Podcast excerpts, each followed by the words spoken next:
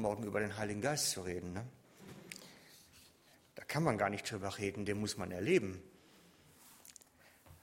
Aber was soll's? Ähm, es steht so viel in der Schrift drin, dass wir uns darüber unter, auseinandersetzen müssen. Aber mal ganz ehrlich, wer den Geist Gottes erfahren hat, dem stellen sich gar nicht mehr so schrecklich viele Fragen, weil er weiß ja, von was er redet. Und ich könnte euch da die unglaublichsten Geschichten erzählen, wie Geist Gottes unter uns wirkt. Und ich habe da so viel erlebt in meinem noch wahrscheinlich relativ kurzen Leben.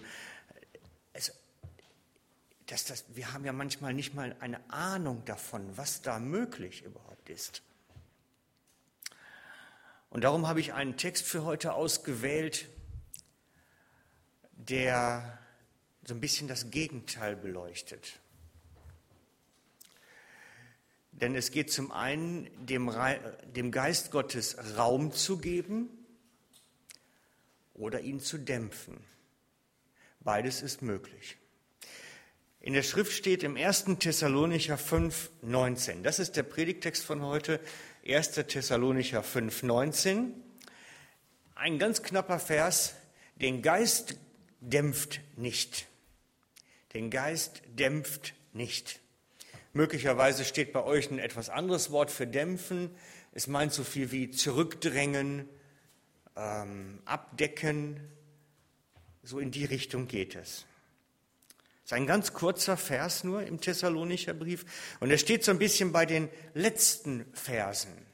Das sind so die, so kurz vor den Grüßen, so das, was ich euch noch unbedingt sagen wollte, was ihr noch unbedingt hören müsst sowas wie die letzten Anweisungen. Den Geist Gottes dämpft nicht. Im ersten Moment denkt man, der steht ja so völlig ohne Zusammenhang da, dieser Satz. Und deswegen dachte ich mir, wir betrachten den auch mal so einzeln, so einzeln isoliert. Zuerst müssen wir uns fragen, welchen Geist dämpfen?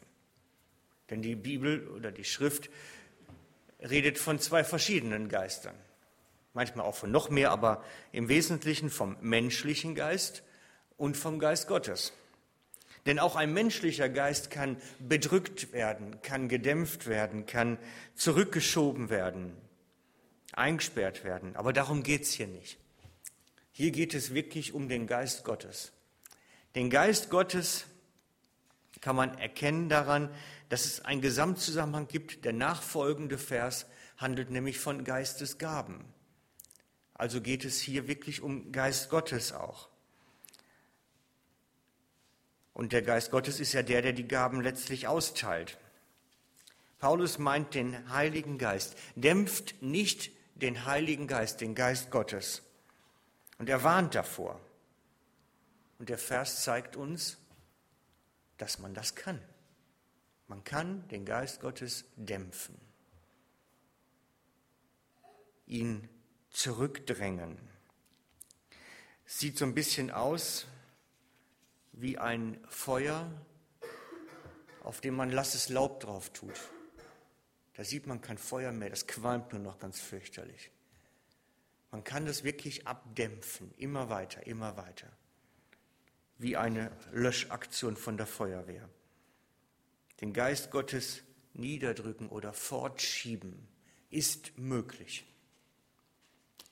Freunde, wir gehen immer davon aus, alle, die hier sind, sind vom Heiligen Geist erfüllt und erleben mit Gott den Alltag hindurch so viel. Ist das so? Oder wie weit sind wir schon, den Geist Gottes zu dämpfen? Das ist eine Frage, die muss selbstkritisch gestellt werden. Wie sieht es denn bei mir aus? Brennt da ein Feuer oder qualmt es da noch ein Bitzli? Es ist eine Frage, die man sich vor dem Spiegel stellen muss. Jeder von uns kann den Geist Gottes in seinem Leben letztlich dämpfen. Und er kann ihn fördern, ihm Raum geben. Wir tun es oft ganz unbewusst, machen Dinge intuitiv aus dem Ärmel heraus und merken dann irgendwann, ja, war es das? Ist unser Glaube so nüchtern und trocken geworden? Oder brennt dann noch ein Feuer in uns? Brennt es noch lichterloh? Und ich möchte dieses Dämpfen heute mal ein bisschen genauer anschauen, damit wir wissen, über was wir da eigentlich reden. Und zwar in, möchte ich ein, eine parallele Stelle nehmen aus der Bibel, eine, eine Parallele als Geschichte, die uns das aufzeigt. Und zwar möchte ich die Stelle nehmen, wo im Lukas 5, nee, Lukas 4 ist. In Lukas 4 Jesus die Versuchung in der Wüste erlebt. Denn wir können sehen, am Ende kehrt Jesus in der Kraft des Geistes aus der Wüste zurück. Förmlich wie aufgetankt wird er dort mit dem Geist Gottes. Das heißt, er hat etwas dort gemacht, was dem Geist Gottes Raum gibt, ganz viel Raum gibt. Woraus wir sehen können, dass das Gegenteil den Geist Gottes dämpfen wird. Und ich möchte es an diesen drei Versuchungen, die dort in der Wüste geschehen, möchte ich es festmachen, was Geist Gottes Raum gibt und was Geist Gottes dämpft. Und zwar fangen wir vorne an, Lukas 4, die Verse 2 und 3. Und er, Jesus, aß nichts in jenen Tagen, und zuletzt, als sie zu Ende waren, war er hungrig.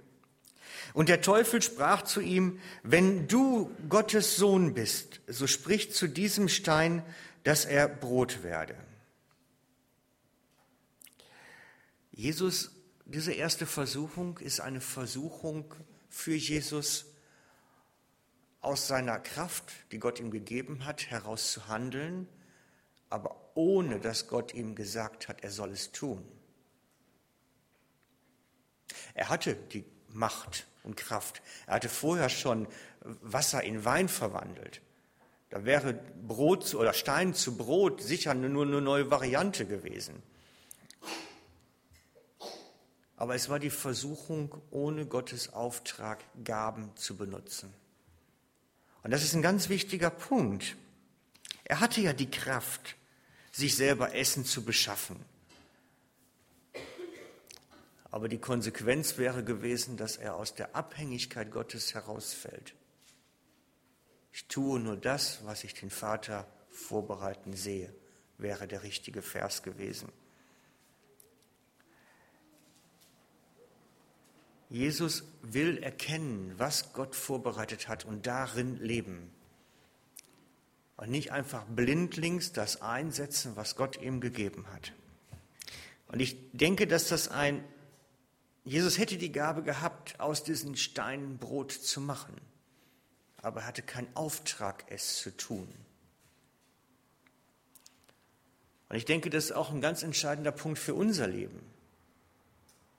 Es geht um die Frage Autonomie oder Abhängigkeit. Das ist eine Grundsatzfrage, die sich immer wieder stellt in ganz vielen Punkten unseres Lebens. Ist dieser Punkt jetzt Autonomie, meine Selbstbestimmung oder ist der Punkt Abhängigkeit von Gott? Und ich habe in meinem Leben immer wieder und immer wieder, bald seit, ich weiß nicht, wie lange ich Christ bin, jetzt 20 Jahre fast wahrscheinlich, festgestellt, dass Autonomie Gottes Geist zurückdrängt, wie wegschiebt. Ich drücke ihn so ganz langsam allmählich aus meinem Leben heraus. Und je abhängiger ich mich mache von ihm, umso mehr Raum bekommt er und je mehr kann er wirken. Es ist so etwas, wo wir ständig im Prozess sind, auf einer Wanderschaft. Wir werden nie völlig abhängig sein und wir werden auch niemals in einer völligen Autonomie sein, weil wir irgendwann unser Leben ihm gegeben haben. Aber wo dazwischen stehen wir? Schlägt der Pendel eher zur Autonomie oder eher zur Abhängigkeit? Und ich weiß, je abhängiger ich mich Gott gebe, umso mehr Raum bekommt sein Geist, umso weniger wird er zurückgedrängt oder gedämpft. Die zweite Frage, auch aus der Wüstenversuchung steht im Lukas 4, Vers 5 bis 7. Da führte der Teufel ihn auf einen hohen Berg und zeigte ihm alle Reiche der Welt in einem Augenblick. Und der Teufel sprach zu ihm, dir will ich alle diese Macht und ihre Herrlichkeit geben, denn sie ist mir übergeben und ich gebe sie, wem ich will. Wenn du nun vor mir anbetest, so soll dir das gehören. Wenn du nun vor mir anbetest, das ist der Schlüsselvers. Wer bekommt die Anbetung? Das ist die zweite Versuchung. Wem gebührt die Anbetung in meinem Leben? Und das ist eine Grundsatzfrage, die wir uns stellen und die Jesus dort auch gestellt wird. Bist du bereit, Gott allein die Ehre und die Anbetung zu geben? Oder brauchst du noch so andere Nebenschauplätze? Jetzt kann man natürlich sagen, klar, wir sind hier im Gottesdienst und da singen wir doch Loblieder und zu Hause habe ich dann vielleicht immer die CD an mit den neuesten Lobpreisliedern. Und was es alles so gibt, und inzwischen gibt es Internetradio mit christlichen Radiosendern und ich kriege das alles rein und bei mir läuft doch immer Anbetung, könnte man sagen. Wir müssen uns nur vergegenwärtigen, Anbetung hat nicht zwangsläufig etwas mit Musik zu tun. Das ist eine mögliche Ausdrucksform von vielen, vielen, vielen anderen. Ich habe letztens einen Künstler gesehen, der machte Sandgemälde zur Anbetung Gottes. Aber das Wort Anbetung meint nicht Kunst unbedingt. Das Wort Anbetung kommt eigentlich wo ganz anders her. Es bedeutet eigentlich vor jemanden oder etwas sich niederwerfen. Das ist das Wort Anbetung. Sich vor jemanden oder etwas niederwerfen. Und wenn wir das vor anderen Dingen tun als vor Gott allein, nennt die Bibel das Götzendienst. Da ist sie sehr radikal. Denken wir an Daniel und seine Freunde, Daniel 3. Nebukadnezar baut sein goldenes Standbild auf und sagt seinem Volk, alle sollen vor diesem Standbild niederfallen, steht dort. Das ist Anbetung. Da soll ein goldenes Standbild anbetet werden. Das ist das Prinzip von Anbetung. Sich vor etwas niederwerfen, dem damit Ehre geben. Daran können wir das Prinzip von Götzendienst und von Anbetung erkennen. Die Frage ist, bekommen die Götzen des 21. Jahrhunderts meine Anbetung? Auch wir stecken ständig in der Gefahr, irgendwo in Götzendienst hineinzugeraten. Wir können aus allen guten Dingen unseres Lebens einen Götzendienst machen. Ich habe Eltern erlebt, die machten aus ihren Kindern Götzen. Ich habe Ehemänner erlebt, die machten aus ihrem Auto einen Götzen. Man kann aus Schoki und Chips und Bier und was weiß ich nicht Götzen machen. Aus allem, was irgendwie eine gute Seite hat, kann man das, indem man es völlig übertreibt, etwas ganz Schlechtes machen. Und dem den Raum eines Götzen geben. Und dann fallen wir vor ihnen sinnbildlich nieder und beten es an.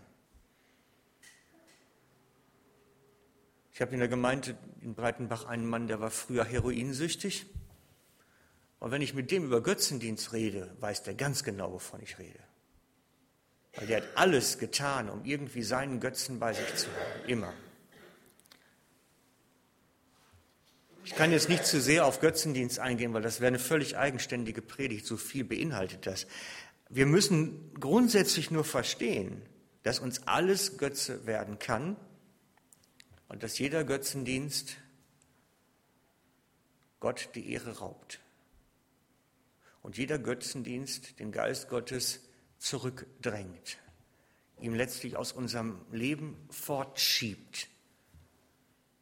Und die Frage der Anbetung, die der Teufel dort dem Jesus in der Wüste stellte, war die Frage, lieber Jesus, bist du bereit, ein bisschen Götzendienst so zuzulassen in deinem Leben? Und Kompromisse zu machen vielleicht? Und die Frage stellt sich uns auch. Wie viele Kompromisse machen wir dabei? Wie viele Götzen geben wir neben dem Herrn noch die Ehre? Ich denke, wir stehen da jeder von uns täglich drin, in, in dieser Gefahr und in dieser Möglichkeit, Götzen zu anbeten. Das ist etwas, das begegnet uns jeden Tag. Die Frage ist nur, sind wir wachsam und nehmen das überhaupt wahr? Ich denke, wir verlieren die Wachsamkeit an solchen Stellen auch durchaus. Ich mache mir ein bisschen Sorge öfter, dass wir diese, diese täglichen Geschichten so, so wenig sehen und so wenig Widerstandsmechanismen zum Teil haben. Denn jede Art von Götzendienst erlaubt denen, über mich zu herrschen. Und dann wird es kritisch und gefährlich. Die dritte Versuchung Jesu in der Wüste. Die dritte Versuchung ist die Frage der Ehre. Eine Frage der Ehre. Es steht im Lukas 4 wieder und dann die Verse 9 bis 11. Und er führte ihn, also Jesus, nach Jerusalem, stellte ihn auf die Zinne des Tempels. Ähm, zur Anmerkung, da ging es 150 Meter runter. Auf die Zinne des Tempels und sprach zu ihm, wenn du der Sohn Gottes bist, so stürze dich von hier herab. Denn es steht geschrieben, er wird seinen Engeln deinetwegen Befehl geben, dass sie dich behüten. Und sie werden dich auf den Händen tragen, damit du deinen Fuß nicht an einen Stein stößt. Wir kennen das alle, die Geschichte. Das war nicht ein Gump irgendwo von so einem kleinen Stein runter, das war wirklich ein tiefer Abhang. Und warum ich das so betone ist, es gab dazu einen realgeschichtlichen Hintergrund. Denn in den Tagen Jesu waren schon mehrere aufgetreten und hatten von sich behauptet, sie wären der Messias. Also einige, eine ganze Reihe von Männern waren dort. Zum Beispiel gab es einen Teudas. Der hat die Menschen an den Jordan geführt und hat behauptet, er könnte, so wie Mose das Meer teilte, den Jordan jetzt in zwei Hälften teilen, sodass man trocken hindurchgehen könnte. Es hat nur leider nicht funktioniert. Es gab einen Ägypter, der Name ist nicht überliefert, der war aufgetreten und hatte verheißen, dass auf seinen Befehl hin die Mauern Jerusalems einfallen, so wie es in Jericho schon geschehen war. Aber auch das funktionierte nicht. Dann gab es einen weiteren, der hieß Simon Magus, der war aufgetreten und hatte verheißen, er könne durch die Luft fliegen. Er ist dann ein wenig unsanft gelandet und an den Folgen gestorben. Diese Geschichte mit, mit dem Stürze dich hinunter hat etwas ganz Praktisches. Zeige ihnen doch, dass du es wirklich bist. Zeige ihnen doch, dass es bei dir stimmt und nicht vorgegaukelt ist. Das war eine echte, ernstzunehmende Frage zu beweisen, dass er mit seiner Selbstaussage recht hatte. Aber Jesus brauchte sich nicht beweisen. Er brauchte nicht beweisen, dass er der Richtige ist. Die Versuchung, die eigentlich dahinter steht, ist die Frage der Ehre. Bekommt durch mein Handeln Gott die Ehre? Das ist nämlich das, was auch dahinter steht bekommt durch mein Handeln Gott die Ehre. Mit solch einem Sprung hätte Jesus letztlich alle Aufmerksamkeit auf sich gezogen. Er hätte selber Ehre für sich genommen. Aber er lebte nach dem Grundsatz, dem Vater allein sei alle Ehre. Und der Teufel versucht ihn damit nämlich die Ehre für sich zu nehmen, selbst im Mittelpunkt zu stehen als Person durch so ein Spektakel halt. Und auch wir müssen uns der Frage der Ehre stellen. Bekommt Gott durch, durch mein Leben letztlich die Ehre oder bekomme ich die Ehre? Das ist immer ein Ringen darum. Vielleicht ist es bei dem einen weniger, bei dem anderen mehr. Aber die Frage, wer bekommt die Ehre, ist die dritte große Frage. Und je mehr ich bei diesen Punkten auf Gottes Seite bin, ihm die Ehre gebe, ihm die Autorität gebe und so weiter, umso mehr bekommt der Geist Gottes Raum, in meinem Leben zu wirken. Umso mehr kann er wirklich hindurchdringen und Dinge tun, die ich mir gar nicht für möglich halten kann. Und je weniger ich letztlich ihm die Autorität gebe, sondern letztlich in Unabhängigkeit lebe, je mehr Ehre ich auf mich nehme und so weiter, umso mehr dämpfe ich den Geist und schiebe ihn zurück und, und dränge ihn wie förmlich aus meinem Leben raus, bis nachher nur noch so ein Bodensatz in einer fast trockenen Flasche ist. Ich sage nicht, der Geist Gottes ist weg, aber er ist wirklich, der Wasserstand ist sehr weit runter. Sehr weit. Und diese Frage, wie ist mein geistlicher Wasserstand? Bekommt der Geist Gottes wirklich Raum? Die müssten wir präsent haben, beständig präsent haben. Das müsste etwas sein, was uns umtreibt. Sowas, was man morgens auf dem Spiegel stehen hat. Hast du heute schon deinen Wasserstand geprüft? Das wäre real. Der Heilige Geist liebt es, wenn wir Jesus anbeten, ihm die Ehre geben, Gott die Ehre geben, mit all unseren Gaben. Der Heilige Geist liebt es, wenn wir Jesus in der Welt bekennen, wenn wir ein Zeugnis seiner Auferstehungskraft sind.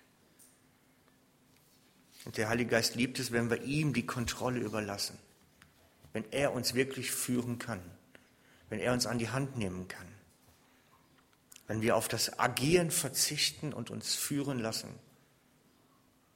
Römer 8,14. Römer 8,14. Lass uns doch nachschauen. Ist für mich eine der zentralen Stellen in dem Zusammenhang. Römer 8,14. Denn alle, die durch den Geist Gottes geleitet werden, die sind Söhne bzw. Kinder Gottes.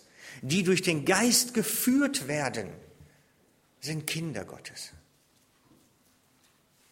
Und das ist wieder die Frage von Autonomie oder sich unterordnen unter Gott. Die durch den Geist, Geist Gottes geleitet werden, sind Kinder Gottes. Lass ich mich führen? Lass ich mich leiten? Wir, wir sagen so oft, wir wollen mehr vom Heiligen Geist in unserem Leben.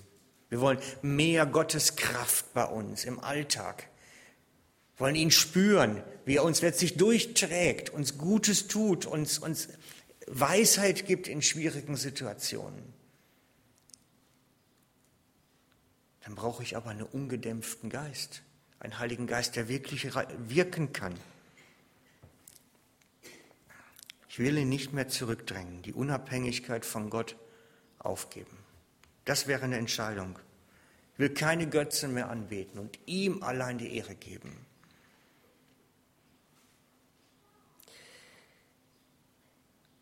Und je mehr wir uns darin üben, umso mehr wird Geist Gottes Raum bekommen. Das ist die große Wahrheit. Spürt ihr, dass da noch eine ganz andere Frage hintersteht? Ich habe beim Vorbereiten irgendwann gemerkt, hier geht es noch um was ganz anderes eigentlich. Hier geht es auch um die Frage von Kontrolle. Das hat ein bisschen was von, ich sag mal, westeuropäischer Kultur. Vielleicht eine ganz spezielle Schweizer Kultur. Wir wollen Kontrolle behalten. Wir wollen die Sache im Griff haben.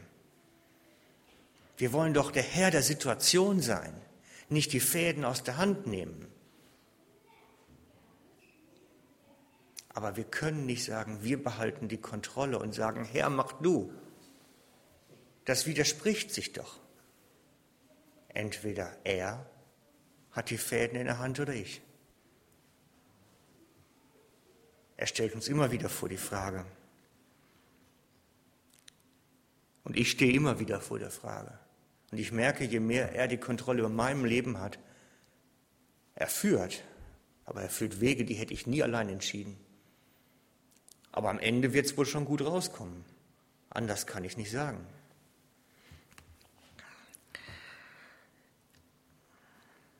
Ich möchte diese drei Dinge euch mitgeben heute zentral. Kontrolle aufgeben, aus der, Ab aus der Unabhängigkeit herausgehen und ihm letztlich in die Abhängigkeit zu Gott selber wachsen, darin zunehmen. Zweitens, diese Weigerung, Götzen zu anbeten. Ich will sie nicht zulassen in meinem Leben. Immer weniger, immer weniger.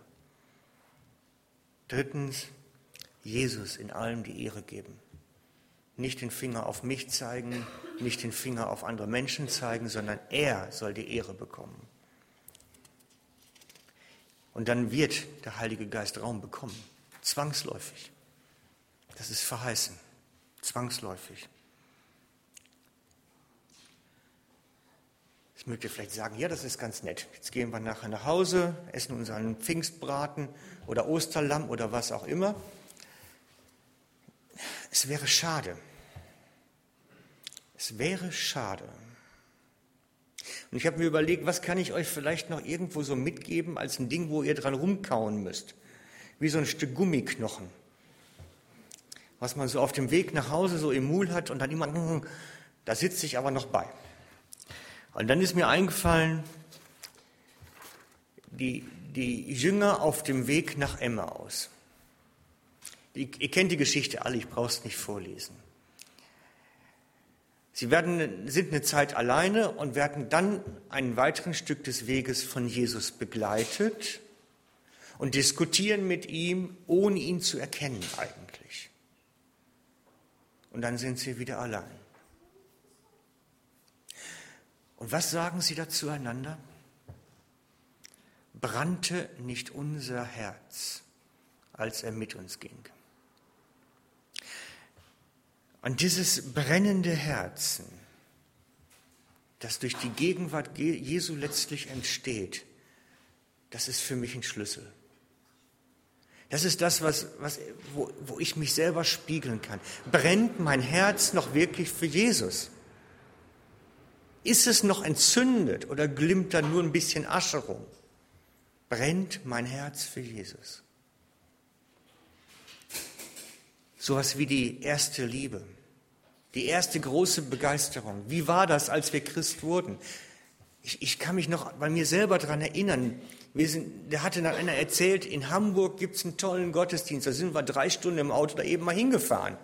Das macht man dann mal, weil man will Jesus erleben. Man will ihn erleben, spüren, da sein, dran sein und sich auch mit nicht weniger zufrieden geben. Wir lassen uns heute mit viel zu wenig abspeisen, sind mit viel zu wenig Feuer und Begeisterung schon zufrieden. Hauptsache, es läuft ja so. Nein, das ist zu wenig. Wenn wir uns damit begnügen, dann können wir uns auch einsagen lassen, da passiert nichts. Ich habe Hunger danach, Gott durchbrechen zu sehen. Dass er Menschen verändert, Situationen verändert. Und das wollen wir doch eigentlich alle. Brannte nicht unser Herz mal? So richtig mit Leidenschaft? Da müssen wir hin zurück. Dahin müssen wir zurück. Das ist unser Pfingsten. Das ist das, was er in unserem Leben tun will und kann, wenn wir uns an diese drei Sachen halten. Weniger Selbstkontrolle, weniger Götzendienst und weniger eigene Ehre. Dann kann er mächtig durchbrechen, mächtig wirken. Und wenn wir es dann mal wirklich wieder haben, wir können es nicht konservieren. Das kann man nicht in Gläser packen, einen Schraubdeckel drauf machen und für nächstes Jahr stehen lassen. Das geht nicht. Das muss ständig drangeblieben werden. Da muss man ständig auf der Lauer sein. Bitte nicht wieder weniger. Komm, lieber noch einen Schritt nach oben, zu ihm hin, auf ihn zu. Wir können es nicht konservieren, wir müssen dranbleiben, beständig. Das ist eine Dauerbaustelle. Das ist ungefähr so wie unsere Baustellen auf der Autobahn. Ja? Die wandert doch auch. Ich weiß gar nicht, ob ihr das so beobachten könnt. Ich fahre recht viel Autobahn. Da hat man immer das Gefühl, so jedes halbe Jahr ist sie ein Stück weiter gerutscht. Und nach vier Jahren es vorne wieder an. Und so eine Dauerbaustelle ist das auch letztlich in Jesus sich auf ihn hin entwickeln. Man hat das Gefühl, man kommt nie an. Man fängt, wenn man hinten ist, kommt man, fängt man vorne wieder an. Es ist ein dauernder Prozess, wo man dranbleiben muss. Das ist nicht ein Thema, was man einmal im Jahr zu Pfingsten predigt. Ihr werdet es schon übermorgen spüren, wenn es nicht mehr da ist, wenn es Feuer runterbrannt. Das geht ganz schnell. Ich behaupte, dass ich schon die Sensibilität habe, heute schon nach einer Stunde zu merken, wenn ich da irgendwo rausgerutscht bin. Ich merke es nach einer Stunde schon, dass ich nicht mehr so dran bin. Und das ist diese Sensibilität. Brennt es noch in unserem Herzen? Ist das Feuer noch am Lodern? Ich will mich nicht mit weniger zufrieden geben. Und Pfingsten ist nun mal 365 Tage im Jahr. Das ist nicht heute. Aber es ist gut, heute darüber zu reden und sich etwas vorzunehmen und zu sagen, ich will das nicht so lassen, wie es ist. Nein, ich will es nicht. Ich will mehr. Und was ihr daraus macht, es liegt bei euch. Es ist eure Entscheidung. Amen.